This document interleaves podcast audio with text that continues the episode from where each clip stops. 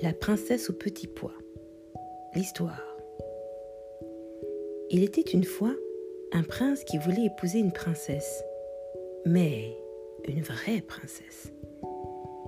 Il fit le tour de la terre pour en trouver une, mais il y avait toujours quelque chose qui clochait. Des princesses, il n'en manquait pas. Mais étaient-elles de vraies princesses? C'était difficile à apprécier. Toujours une chose ou l'autre ne lui semblait pas parfaite. Il rentra chez lui tout triste. Il aurait tant voulu rencontrer une vraie princesse. Un soir, par un temps affreux, éclairs et tonnerre, cascade de pluie, que c'en était épouvantable.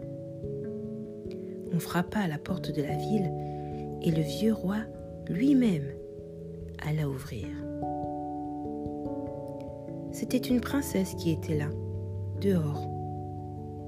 Mais grand Dieu, de quoi avait-elle l'air dans cette pluie par ce temps?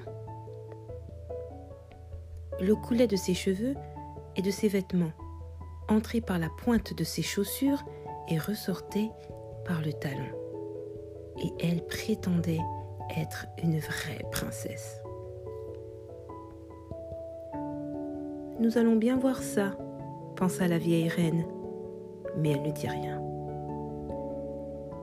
Elle alla dans la chambre à coucher, retira toute la literie et mit un petit poids au fond du lit.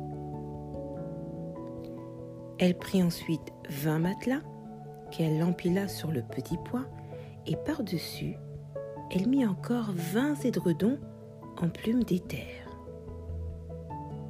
C'est là-dessus que la princesse devait se coucher cette nuit-là. Au matin,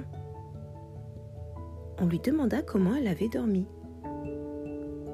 Affreusement mal, répondit-elle. Je n'ai presque pas fermé l'œil de la nuit. Dieu sait ce qu'il y avait dans ce lit.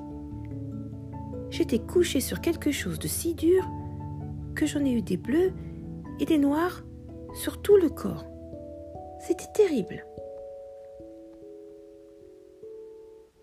Alors ils reconnurent que c'était une princesse, puisqu'à travers les vingt matelas et les vingt édredons en plumes d'éther, elle avait senti le petit pois. Une peau aussi sensible ne pouvait être que celle d'une authentique princesse. Le prince la prit donc pour femme. Sûr maintenant d'avoir trouvé une vraie princesse. Et le petit pois fut exposé dans le cabinet des trésors d'art, où l'on peut encore le voir si personne ne l'a emporté. Et ceci est une vraie histoire.